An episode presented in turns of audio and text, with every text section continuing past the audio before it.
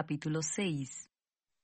Hermanos, si alguno fuere sorprendido en alguna falta, vosotros que sois espirituales, restauradle con espíritu de mansedumbre, considerándote a ti mismo, no sea que tú también seas tentado. Sobrellevad los unos las cargas de los otros y cumplid así la ley de Cristo. Porque el que se cree ser algo, no siendo nada, a sí mismo se engaña. Así que cada uno someta a prueba su propia obra, y entonces tendrá motivo de gloriarse solo respecto de sí mismo y no en otro, porque cada uno llevará su propia carga. El que es enseñado en la palabra, haga partícipe de toda cosa buena al que lo instruye. No os engañéis, Dios no puede ser burlado, pues todo lo que el hombre sembrare, eso también segará. Porque el que siembra para su carne, de la carne segará corrupción, mas el que siembra para el espíritu, del espíritu segará vida eterna. No nos cansemos, pues, de hacer bien, porque a su tiempo segaremos si no desmayamos. Así que según tengamos oportunidad, hagamos bien a todos y mayormente a los de la familia de la fe. Pablo se gloría en la cruz de Cristo. Mirad con cuán grandes letras os escribo de mi propia mano. Todos los que quieren agradar en la carne, estos os obligan a que os circuncidéis solamente para no padecer persecución a causa de la cruz de Cristo, porque ni aun los mismos que se circuncidan guardan la ley, pero quieren que vosotros os circuncidéis para gloriarse en vuestra carne. Pero lejos esté de mí gloriarme, sino en la cruz de nuestro Señor Jesucristo, por quien el mundo me es crucificado a mí, y yo al mundo. Porque en Cristo Jesús ni la circuncisión vale nada, ni la incircuncisión, sino una nueva creación. Y a todos los que anden conforme a esta regla, paz y misericordia sea a ellos y al Israel de Dios. De aquí en adelante nadie me cause molestias, porque yo traigo en mi cuerpo las marcas del Señor Jesús. Bendición final. Hermanos, la gracia de nuestro Señor Jesucristo sea con vuestro espíritu. Amén. Comentario de Mateo Henry Alatas capítulo 6. Versos 1 a 5. Debemos llevar los unos las cargas de los otros. Así que vamos a cumplir la ley de Cristo. Esto obliga a la tolerancia mutua y la compasión hacia los demás, conforme con acento agudo su ejemplo.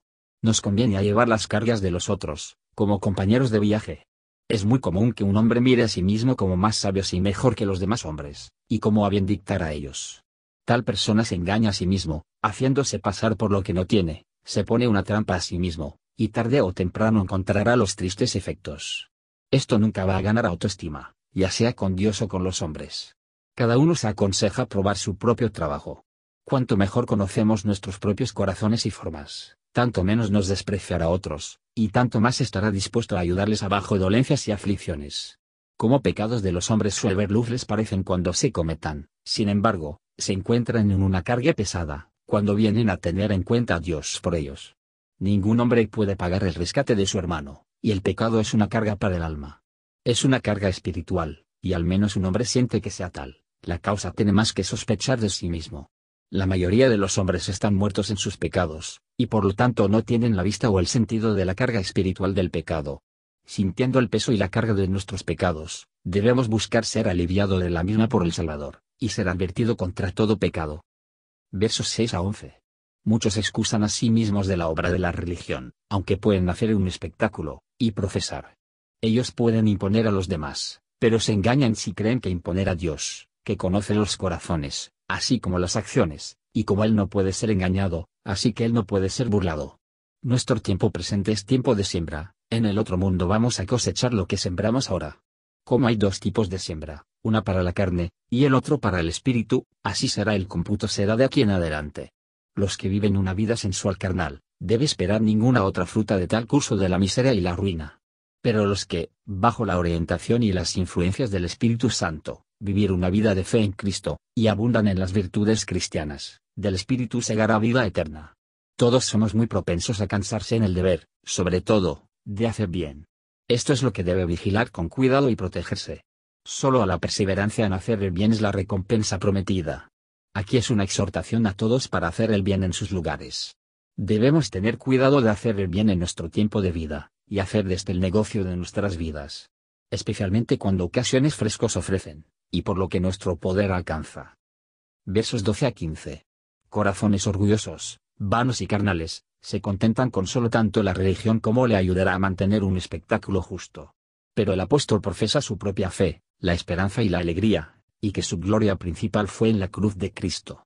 Por lo que se entiende aquí, sus sufrimientos y su muerte en la cruz, la doctrina de la salvación por un redentor crucificado. Por Cristo, o por la cruz de Cristo, el mundo está crucificado para el creyente, y él al mundo. Cuanto más tenemos en cuenta los sufrimientos del Redentor del mundo, menos probable será que la de amar al mundo. El apóstol estaba tan afectado por sus encantos, como un espectador sería por cualquier cosa que había sido agraciado en el rostro de una persona crucificada, cuando contempla sus arcos en la agonía de la muerte. Él ya no se vio afectado por los objetos a su alrededor, que el que está a punto de expirar sería golpeado con cualquiera de las perspectivas de sus ojos moribundos pueden ver desde la cruz en la que colgaba. Y en cuanto a aquellos que verdaderamente han creído en Cristo Jesús, todas las cosas se cuentan como completamente inútil en comparación con Él. No es una nueva creación, las cosas viejas pasaron, y nuevos puntos de vista y las disposiciones son traídos bajo la influencia regeneradora de Dios el Espíritu Santo. Los creyentes son llevados a un nuevo mundo, y ser creado en Cristo Jesús para buenas obras, se forman a una vida de santidad. Es un cambio de mente y corazón, por lo que somos capaces de creer en el Señor Jesús, y vivir a Dios, y donde esté hacia el interior, la religión práctica es querer, profesiones externas, o nombres, nos interpondrá en cualquier lugar. Versos 16 a 18. Una nueva creación a la imagen de Cristo, como muestra de fe en Él, es la mayor diferencia entre un hombre y otro, y una bendición se declara a todos los que anden conforme a esta regla. Las bendiciones son, la paz y la misericordia. La paz con Dios y nuestra conciencia, y todas las comodidades de esta vida, en la medida que son necesarias. Y la misericordia, un interés en el amor libre y el favor de Dios en Cristo, el resorte y la fuente de todas las demás bendiciones. La palabra escrita de Dios es la regla que, a tenor, tanto en sus doctrinas y preceptos, que su gracia siempre con nuestro espíritu, para santificar, aceleraba y alegrarnos, y podamos siempre estar listo para mantener el honor de lo que es de hecho en nuestra vida. El apóstol tenía en su cuerpo las marcas del Señor Jesús, las cicatrices de las heridas de los enemigos, perseguidores de su esfison de Cristo y la doctrina del Evangelio. El apóstol llama a los Gálatas sus hermanos, ella le muestra su humildad y su tierno afecto por ellos, y se despide con una oración muy grave, para que pudieran gozar del favor de Cristo Jesús, tanto en sus efectos y en sus evidencias. Necesitamos desear no más para hacernos felices que la gracia de nuestro Señor Jesucristo.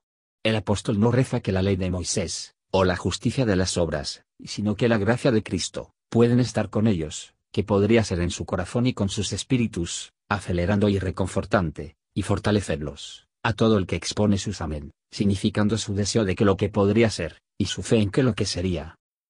Gracias por escuchar y si te gustó esto, suscríbete y considera darle me gusta a mi página de Facebook y únete a mi grupo Jesús Answers Prayer.